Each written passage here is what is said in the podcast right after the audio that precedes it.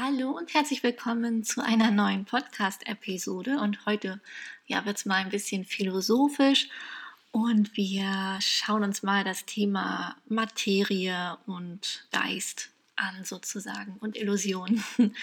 ähm, ja, und zwar bastel ich ja gerade an einem Kartendeck, das Licht- und Schattenorakel, und eine, ein Kartenthema dort ist ähm, Illusion Matrix. Und ähm, ja, als ich den Text äh, für das Deutungsbüchlein geschrieben habe, habe ich ein bisschen gegoogelt und bin auf einen ganz interessanten Artikel gestoßen ähm, zu diesem Thema eben äh, Materie ist Illusion. Ähm, und darüber möchte ich gern heute ein bisschen was teilen. Also ich würde ein bisschen was aus diesem Artikel vorlesen. Ähm, nicht den ganzen Artikel, weil der super lang ist, aber ich verlinke den auf jeden Fall. Wenn du da weiter Interesse hast, ähm, kannst du dir den ganzen Artikel mal durchlesen und natürlich auch dann weiter recherchieren, weil das Thema super spannend ist und ich würde auch sagen super wichtig, wenn man verstehen möchte, wie das alles hier funktioniert oder wie wir auch funktionieren und das Leben und ähm, ja die Materie und so weiter. Gibt es überhaupt Materie? Ähm, also ja, vielleicht hast du schon mal gehört, dass Materie nur eine Illusion sein soll. Und ja, ich würde sagen, wir beschäftigen uns dann mal mit diesem Artikel, weil der greift es halt super ähm, vom kleinsten bis ins größte sozusagen auf und ähm, geht verschiedene Punkte durch, anhand dessen ja, sich wirklich beweisen lässt, dass eben Materie nur eine Illusion ist und alles, was wir wahrnehmen, nur im Gehirn entsteht. Und ja, der Artikel heißt Materie, ein anderer Name für Illusion. Und ähm, ja, ich lese mal das Ende des Artikels vor, ähm, weil der letzte Satz nämlich ganz interessant ist. Also, der Mensch nimmt an, dass er in einer Welt lebt, die außerhalb seines Körpers existiert. Jedoch alles, was wir als die Welt definieren, ist nichts anderes als die Interpretation der Impulse, die unsere Wahrnehmungszentren erreichen im Gehirn. Das heißt, wir können niemals mit einer Welt konfrontiert sein, die anders ist als die Welt, welche wir innerhalb unseres Gehirns erleben. Wir können nie wissen, was außerhalb von uns geschieht oder existiert. Wir können auch nicht behaupten, dass die Quelle der Impulse, die das Gehirn erreichen, die materiellen Wesen sind, die draußen existieren. Heute ist dieses Thema eine Realität, die in wissenschaftlichen Büchern nachgelesen werden kann. Das einzige Problem besteht darin, dass die Menschen über diese Tatsache nicht sorgfältig nachdenken. Und das sehe ich auch so. Also ähm, Quantenphysik zum Beispiel oder eben äh, Gehirn, Geist, äh, Materie, Illusion und so weiter. Aber eben gerade durch diese Quantenphysik ist es wirklich wissenschaftlich erwiesen und es gibt Bücher und man hört das auch, ja, Materie ist nur Illusion, bla bla bla, aber man denkt einfach nicht darüber nach, was bedeutet denn das jetzt eigentlich für meinen Alltag, was bedeutet das für die Welt, ähm, wie ich sie wahrnehme, in der ich hier lebe, was ist eigentlich Realität und ähm, ja, was ist Wirklichkeit und so weiter. Und ich denke jetzt spätestens sind wir da alle gefragt, uns da wirklich mal mit auseinanderzusetzen, weil das hat ganz viel mit ähm, Bewusstsein und Bewusstseinserweiterung und Bewusstseinsforschung und Wahrnehmung und ja, wie, wie sehe ich die Welt und äh, wie nehme ich mich selber darin wahr und was, was ist wichtig und was ist nicht wichtig oder was ist real und was ist nicht real. Ich glaube, dass diese Fragen uns im Moment ja, ein ganzes Stück weiterbringen würden, wenn immer mehr Menschen anfangen würden, sich die Fragen überhaupt zu stellen. Und es gibt ja, denke ich, viele, die gar nicht nach dem Sinn oder nach dem Warum fragen, was mich immer total wundert. Ähm, ja, wie man sich vielleicht mit, mit den Antworten, die man aus der Schule hat oder von den Eltern oder ähm, so zufrieden gibt, aber ich spüre ja ganz deutlich, da ist einfach noch irgendwie was anderes und es gibt hier ein Rätsel zu lösen ähm, und hinter den Schleier zu gucken. Ja, und ich würde sagen, ich mache mal mit dem Artikel weiter, damit wir in die Materie einmal eintauchen. So, und jetzt sind wir also am Anfang dieses Artikels. Wie gesagt, ich lese so ein paar Dinge vor, also ziemlich viel, denke ich, aber eben trotzdem nicht alles.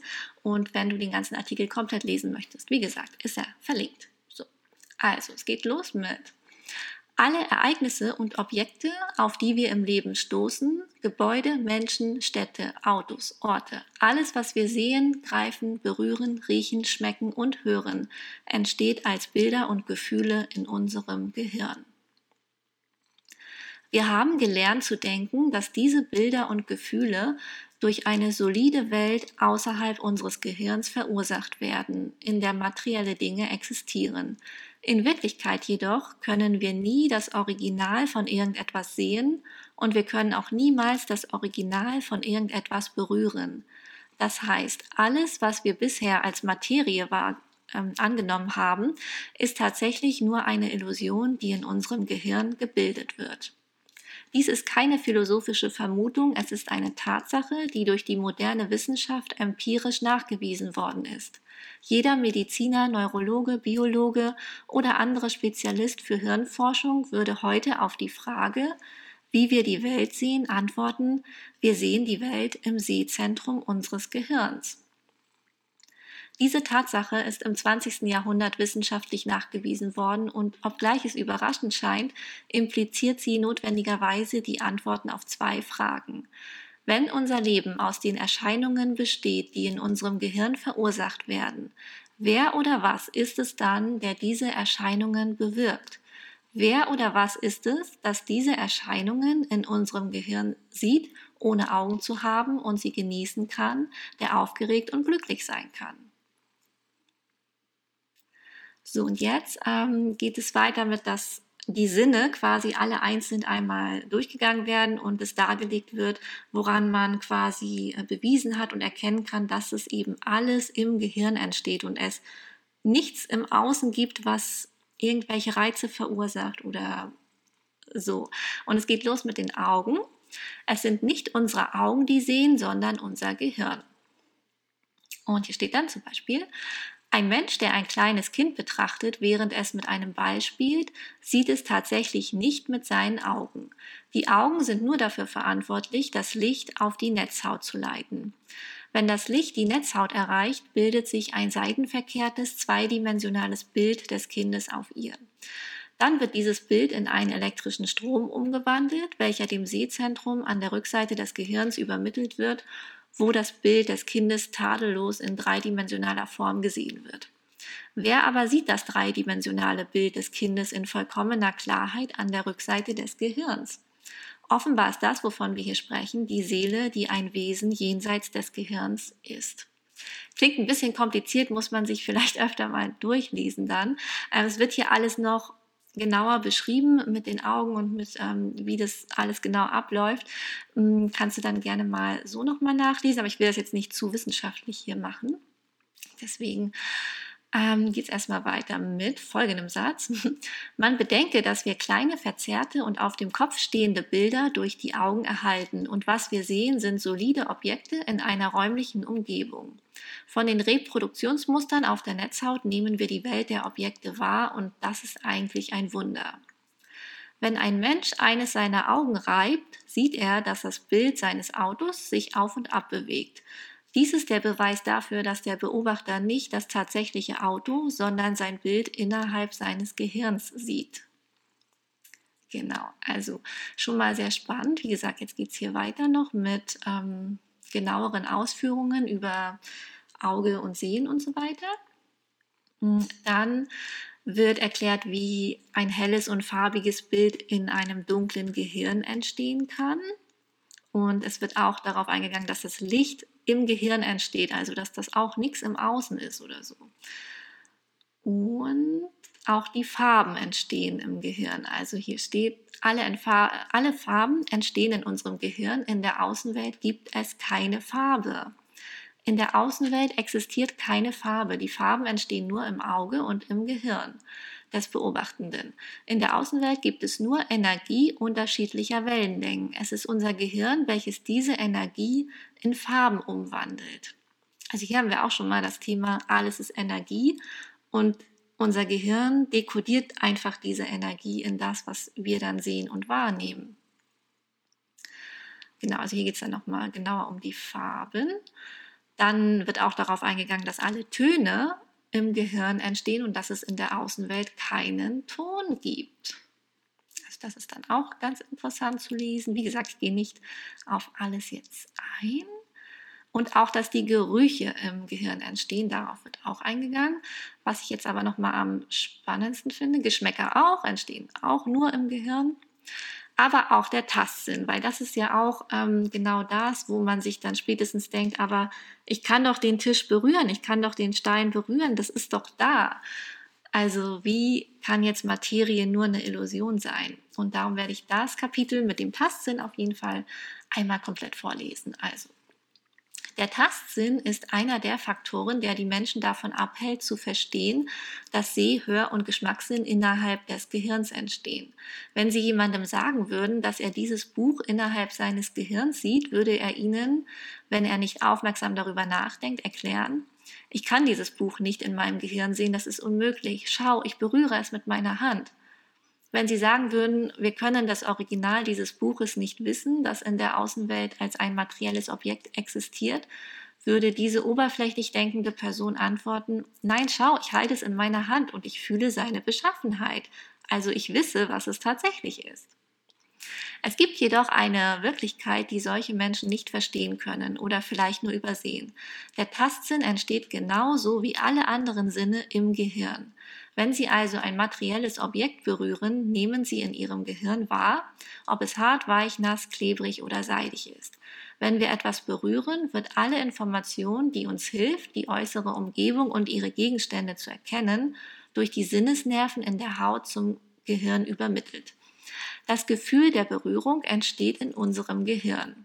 Im Gegensatz zu der weit verbreiteten Annahme ist der Ort, an dem wir das Gefühl der Berührung wahrnehmen, nicht unsere Fingerspitzen oder unsere Haut, sondern das Zentrum des Tastsinnes im Gehirn. Wenn Sie zum Beispiel eine raue Oberfläche berühren, können Sie nie sicher sein, ob diese Fläche in Wirklichkeit eine raue Fläche ist oder was für ein Gefühl eine raue Fläche verursachen würde. Das liegt daran, dass Sie das Original einer rauen Fläche nie berühren können. Die Kenntnis, die Sie über die Berührung einer Fläche haben, ist die Interpretation bestimmter Reize Ihres Gehirns. Ein Mensch, der sich mit seinem Freund unterhält, während er eine Tasse Tee trinkt, lässt die Tasse sofort fallen, wenn er sich die Hand verbrennt. Aber in Wirklichkeit fühlt er die Hitze der Tasse in seinem Gedächtnis, nicht in seiner Hand. Derselbe Mensch stellt sich das Bild der Teetasse in seinem Gehirn vor und fühlt den Geruch und den Geschmack des Tees in seinem Gehirn. Jedoch begreift er nicht, dass er tatsächlich nur Kontakt mit der Kopie von T innerhalb seines Gehirns hat. Er nimmt an, dass er direkten Kontakt mit dem Original des Glases hat, das Glas außerhalb von ihm existiert und er spricht zu seinem Freund, dessen Bild wiederum in seinem Gehirn gebildet wird.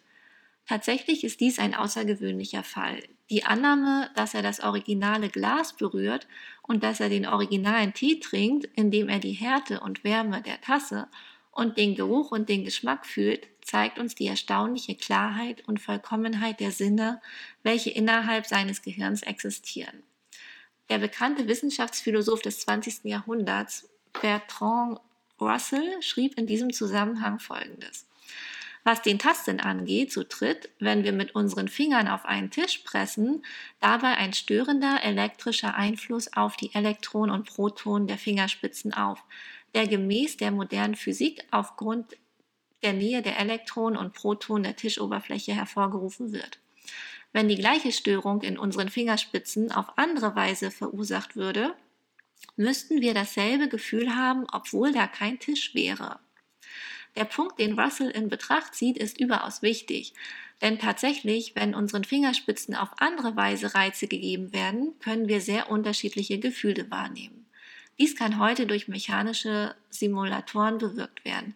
Mit Hilfe eines speziellen Handschuhs kann ein Mensch empfinden, dass er eine Katze streichelt, einem Menschen die Hand schüttelt, seine Hände wäscht oder einen harten Gegenstand berührt, obwohl nichts davon wirklich stattfindet. In Wirklichkeit hat nichts davon ein materielles Gegenstück in der Außenwelt. Dies ist ein Beweis, dass der Mensch alle Gefühle, die er empfindet, in seinem Gehirn wahrnimmt. Super spannend. Also das muss man sich auch wirklich nochmal durchlesen oder anhören oder so, ähm, dass man das wirklich versteht, was das bedeutet. So, Der nächste Abschnitt heißt, wir können die äußere Welt, die innerhalb unseres Gehirns entsteht, tatsächlich niemals erreichen. Ein Mensch, der die Landschaft betrachtet, nimmt an, dass er die Landschaft vor seinen Augen sieht. Die Landschaft jedoch, die er sieht, wird im Sehzentrum seines Gehirns gebildet. Da das Gehirn, das aus Protein und Fett besteht, diese Landschaft nicht betrachten und sie nicht genießen kann, wer ist dann diese bewusste Wesenheit? Alles, was wir erfahren, sehen und fühlen, entsteht in unserem Gehirn. Jemand, der auf einem Stuhl sitzt und aus dem Fenster schaut, fühlt die Härte des Stuhls, die Glätte des Stoffs in seinem Gehirn. Der Geruch des Kaffees, der aus der Küche kommt, entsteht im Gedächtnis, nicht in der Küche. Die Aussicht auf den See, die Vögel und die Bäume sind Bilder, die in unserem Gehirn entstehen. Der Freund, der ihm Kaffee serviert und der Geschmack des Kaffees existieren im Gehirn. Kurz, jemand, der in seinem Wohnzimmer sitzt und aus dem Fenster schaut, sieht in Wirklichkeit sein Wohnzimmer und die Aussicht aus, auf, aus dem Fenster in seinem Gehirn. Der Mensch definiert demnach alle Wahrnehmungen, die er in seinem Gehirn sieht und die in einer Weise zusammengebracht werden, dass sie für ihn eine Bedeutung ergeben als sein Leben und er kann nie aus seinem Gehirn hinausgehen. Wann immer wir uns an ein gegebenes Objekt erinnern, ein Gesicht oder eine Szene, bekommen wir nicht eine exakte Nachbildung, sondern eine Interpretation, eine neue Version des Originals. Obwohl sie als gute Kopien erscheinen, sind sie oft ungenau und unvollständig. Durch das Sehen habe ich eine Vorstellung über das Licht und die Farben mit ihren Abstufungen und Variationen. Durch die Berührung nehme ich die Härte und Weichheit der Wärme und Kälte, die Bewegung und den Widerstand wahr. Das Riechen lehrt mich die Gerüche, das Schmecken lehrt mich die Geschmäcker und das Hören die Töne. Da einige dieser Sinne gemeinsam betrachtet werden, wurde ihnen ein gemeinsamer Name gegeben und sie werden für eine Einheit gehalten. Auf diese Weise, wenn eine Farbe, ein Geschmack, eine Gestalt und eine Festigkeit in einer bestimmten Anordnung betrachtet werden, werden sie als etwas angesehen, das beispielsweise mit dem Wort Apfel definiert wird. Die Sammlungen anderer Eindrücke bilden einen Stein, einen Baum, ein Buch oder ähnliche Dinge. Die Welt der Wahrnehmungen, die wir im Traum empfinden, das ist auch super spannend. Ein Mensch liegt schlafend in seinem Bett, während er träumt. Trotzdem nimmt dieser Mensch alle Ereignisse, die er in seinem Traum erlebt, alle Gefühle und Reize, die er empfindet, so realistisch wahr, dass diese vom wirklichen Leben nicht unterschieden werden können. Jeder weiß dies aus seinen eigenen Träumen. Ein Mensch, der nachts in ruhiger Atmosphäre allein in seinem Bett schläft, kann sich in seinem Traum in einer gefährlichen Situation auf einem Platz voller Menschen sehen. Er kann ganz realistisch erleben, dass er verzweifelt vor der Gefahr flieht und sich hinter einer Mauer versteckt. Die Bilder in seinem Traum sind so realistisch, dass er Furcht und Panik so empfindet, als wäre er tatsächlich gefährdet. Das Herz schlägt ihm bis zum Hals, er schwitzt und er zeigt alle anderen physiologischen Symptome, die der menschliche Körper in einer Stresssituation aufweist. Jedoch gibt es keine tatsächlichen Ereignisse in seinem Traum. Sie existieren nur in seinem Gedächtnis. Ein Mensch, der in seinem Traum eine Treppe hinunterfällt, fühlt dieses Ereignis mit seinem ganzen Körper, obwohl er bewegungslos auf seinem Bett liegt. Jemand, der in seinem Traum in eine Pfütze rutscht, kann fühlen, dass seine Kleidung nass wird und dass er sich wegen des Windes erkältet. Es gibt aber weder die Pfütze noch den Wind. Obwohl er in einem warmen Raum schläft, erlebt er Nässe und Kälte so, als ob er wach ist. Jemand, der glaubt, dass er in seinem Traum mit dem Original der materiellen Welt konfrontiert ist, kann sehr selbstsicher sein. Er kann in seinem Traum seine Hand auf die Schulter seines Freundes legen, der ihm erklärt, dass er mit einem Kopiebild konfrontiert ist, dass es nicht möglich ist, mit dem Original der Außenwelt konfrontiert zu sein. Als Erwiderung kann er zu ihm Folgendes sagen. Bin ich nun eine Illusion? Fühlst du meine Hand auf deiner Schulter nicht? Wie kannst du dann ein Kopiebild sein? Woher nimmst du solche Behauptungen? Komm, machen wir zusammen eine Bosporus-Tour. Wir können über dieses Thema sprechen und du kannst mir erklären, warum du an so etwas glaubst. Der Traum, den er in seinem tiefen Schlaf sieht, ist so klar, dass er den Motor mit Vergnügen anstellt, langsam Gas gibt und das Gaspedal plötzlich durchtritt, so dass das Auto vehement beschleunigt. Während er die Straße entlang fährt, sehen die Bäume und die Straßenschilder vollkommen real aus. Noch dazu atmet er die saubere Luft des Bosporus ein, genau in dem Augenblick, in dem er seinem Freund erklären will, dass das, was er in diesem Moment erlebt, kein Traum ist, wacht er durch den Wecker auf. Interessanterweise wird derselbe Mensch bestreiten, wenn ihm im Wachzustand erklärt wird, dass das, was er sieht, nur Bilder sind, die in seinem Gehirn entstehen. Wenn die Menschen aufwachen, verstehen sie, dass das, was sie bis zu diesem Moment gesehen haben, ein Traum war. Aus irgendeinem Grund aber sind sie nicht misstrauisch, dass der Lebensabschnitt, der mit einem Bild des Aufwachens beginnt, was sie dann wirkliches Leben nennen, auch ein Traum sein könnte. Jedoch ist die Art und Weise, wie wir die Bilder wahrnehmen, die wir für das wirkliche Leben halten, genau dieselbe Art und Weise, in der wir unsere Träume wahrnehmen. Wir erleben beide im Gehirn, können aber nicht verstehen, dass sie Illusionen sind, bis wir aufwachen. Nur dann sagen wir, was ich gerade gesehen habe, war ein Traum. Wie aber können wir prüfen, ob das, was wir in diesem Augenblick sehen, nicht auch ein Traum ist? Wie wir nehmen vielleicht an, dass der Moment, in dem wir leben, real ist, nur weil wir noch nicht wach sind. Es ist möglich, dass wir diese Tatsache entdecken werden, wenn wir aus diesem Traum aufgeweckt werden, der lediglich länger als die Träume sein könnte, die wir sonst sehen.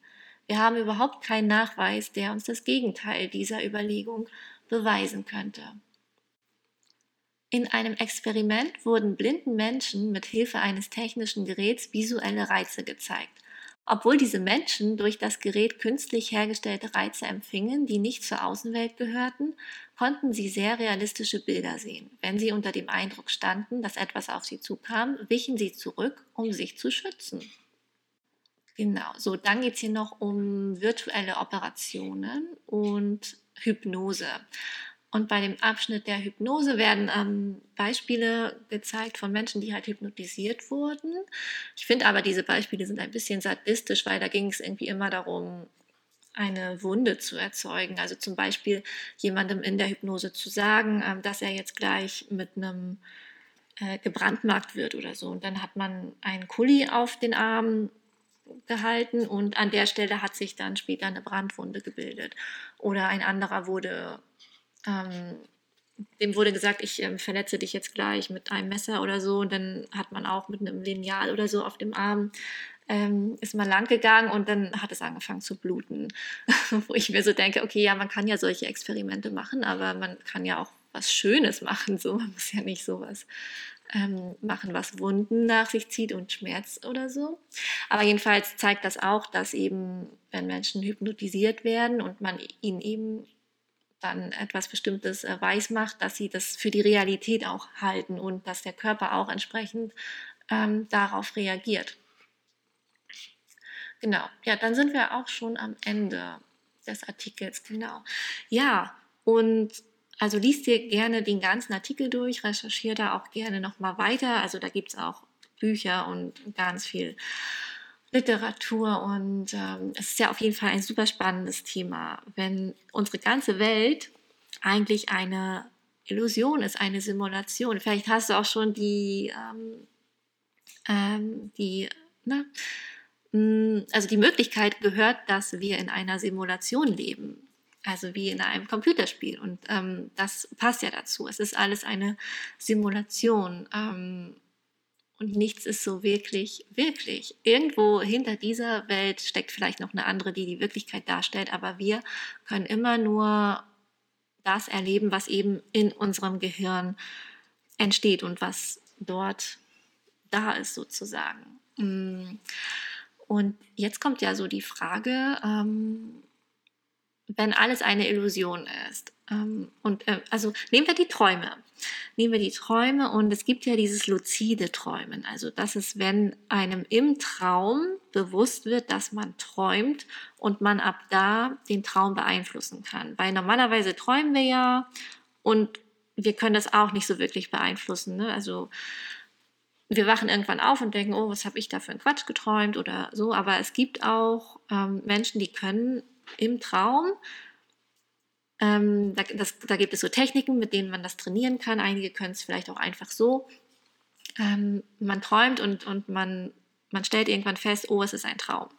Ne? Also, weil irgendwas merkwürdig ist oder so. Ähm, und dann stellt man fest, hä, irgendwas ist hier komisch und man gewinnt irgendwie sein Wachbewusstsein im Traum. Und dann ist man im Traum und dann kann man so wie jetzt quasi mit dem Bewusstsein, was man jetzt hat, ist man in dem Traum und kann diesen Traum beeinflussen. Man kann an Orte gehen, man kann sich äh, bestimmte Menschen herbeizaubern sozusagen, man kann fliegen, äh, man kann irgendwas neue Sprachen lernen. Also da ist richtig viel möglich und es soll sehr intensiv sein, wie man diesen Traum dann wahrnimmt und fühlt.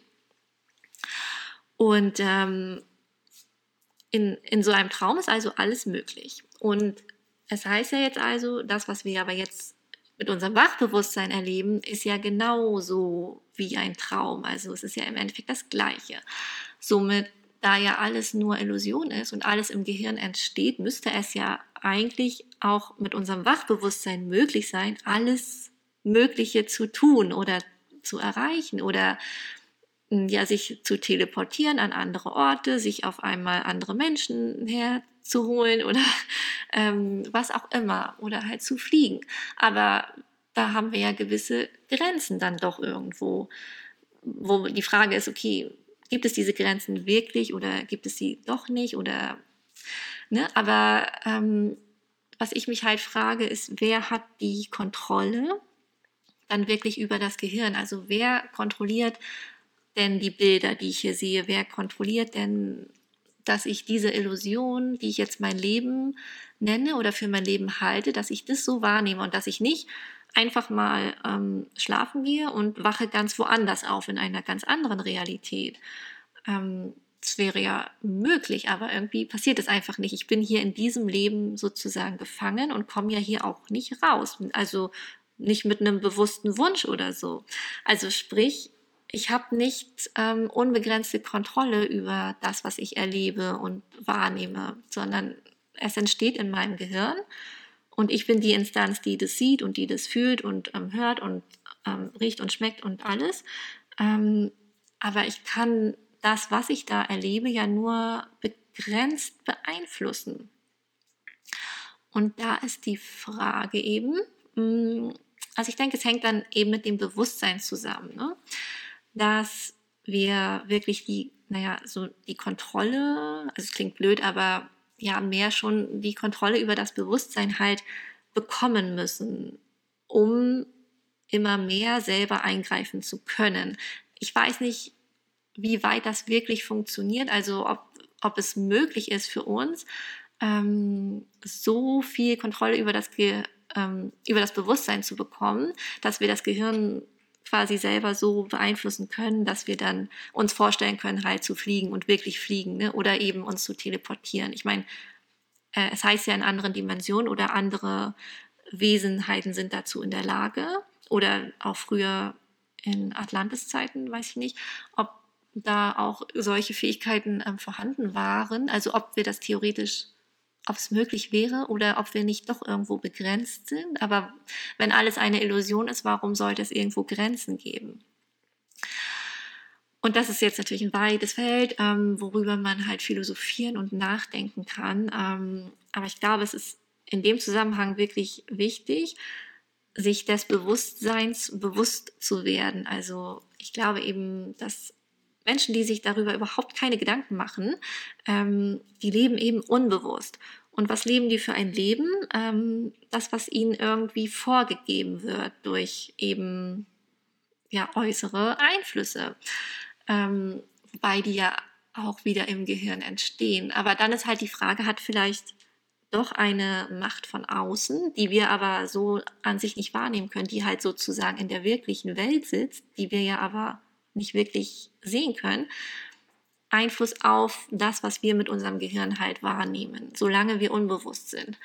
Und ist es vielleicht so, dass je bewusster wir werden, also je mehr wir uns bewusst über diese Vorgänge sind, über wie das funktioniert, dass es eben alles in uns entsteht, dass es das Äußere nicht wirklich gibt, hm, das ist ja der erste Schritt, sich das bewusst zu machen und dann halt zu fragen, ja, okay, was soll das alles und wie kann ich jetzt die Kontrolle über meinen Geist irgendwie zurückbekommen? Ähm, ja, und dann eben immer mehr vom Unbewussten zum Bewussten umschalten. Und ich glaube, dann kann man eben wirklich immer mehr seine Welt gestalten, so wie man das selber möchte. Und wer weiß, wie hoch das geht. Ne? Also ich denke mal, da gibt es natürlich auch eben das kollektive Feld.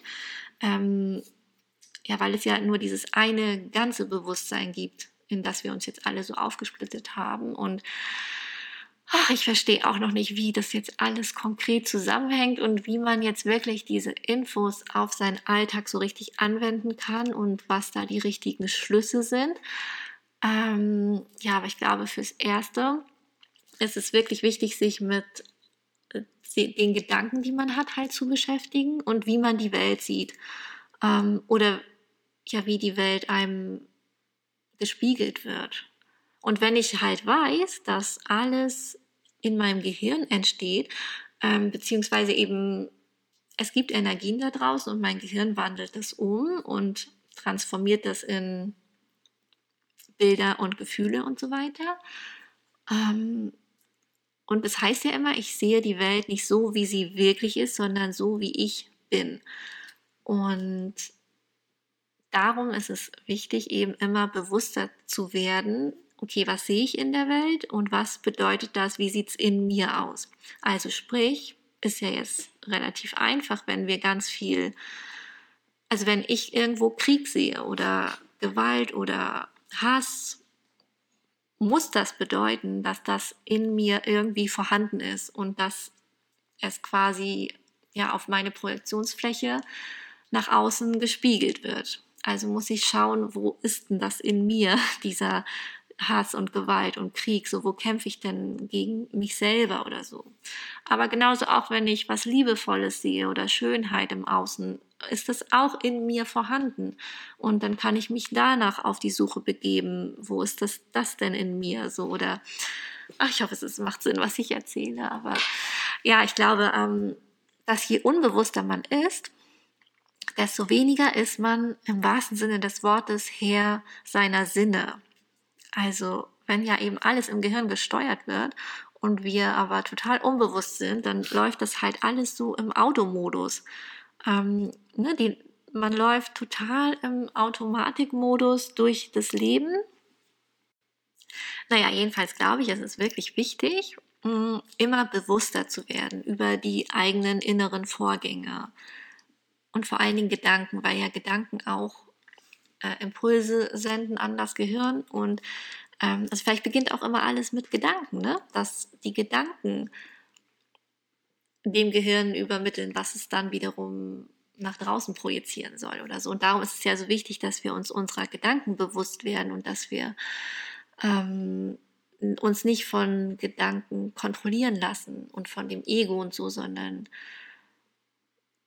von der anderen Instanz, die auch noch in uns ist, eben Seele, Bewusstsein, höheres Selbst. Und ich glaube, darum ist es wichtig, sich selber zu beobachten, aber auch die Welt zu beobachten und dann immer irgendwie zu versuchen, Zusammenhänge zu finden zwischen einem selbst und dem, was in einem ist und dem, was man halt draußen sieht. Weil wenn ja alles Illusion ist und es einfach der Spiegel ist, ähm, also die Welt, die in mir ist, projiziere ich irgendwie nach draußen. Und dann muss es ja irgendwie möglich sein, das ähm, zu kontrollieren. Also wenn ich sage, mir gefällt das aber nicht, was ich da draußen sehe, muss ich es ja irgendwo in mir verändern können, sodass ich draußen was anderes sehen kann. Wenn das nicht gehen würde und wir absolut fremdgesteuert sind und irgendeine fremde Instanz über unser Gehirn ähm, ja entscheidet sozusagen und ähm, wir nichts weiter tun können, als ja, zu schauen, was kommt, so weil irgendjemand anders auf unser Gehirn quasi eingreift und ähm, dafür sorgt, also bestimmt, was wir sehen. Ne? Also wenn alles im Gehirn entsteht, ist halt die Frage, wer hat ähm, die Macht über das Gehirn? Also wer hat die Macht über dieses Zentrum? Man kann sich das ja auch so vorstellen, dass das Gehirn ein Projektor ist und die äußere Welt ist eben nur das Bild, was der Projektor an die Wand wirft. Und die Frage ist, wer bedient den Projektor? Können wir das wirklich selbst? Also bedienen wir selber den Projektor oder zumindest dann, wenn wir bewusst werden? Oder bedienen wir nie den Projektor, sondern können einfach immer nur schauen, welche Folie wird halt gerade draufgelegt und ähm, ja, was, was, wie gehe ich damit um? so. Aber das wäre ja das wäre ja irgendwie auch unsinnig, wenn wir absolut keine Eingriffsmöglichkeiten hätten, irgendetwas zu verändern. Darum, ja, plädiere ich auf unser Bewusstsein, dass wir uns wirklich, ja, dass wir aufwachen, so, ne, wie es ja auch ähm, in dem Text stand, dass man quasi auch aus diesem Bewusstseinszustand irgendwie aufwachen muss, um dann die Wirklichkeit zu erkennen. Also Realität ist das, was wir im Außen sehen, aber die Wirklichkeit ist die Welt dahinter.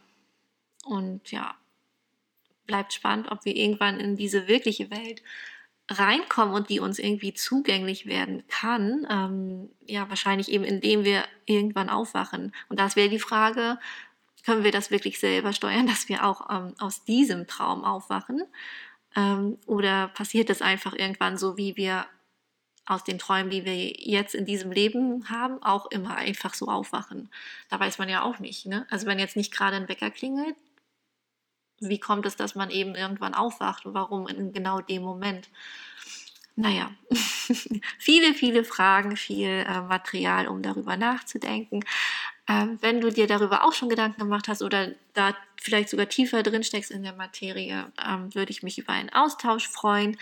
Ansonsten, ja, beende ich jetzt diese Episode einmal. Ich hoffe, es hat dir irgendwie was Neues gebracht oder dich zum Philosophieren angeregt und ähm, zum Gedanken machen.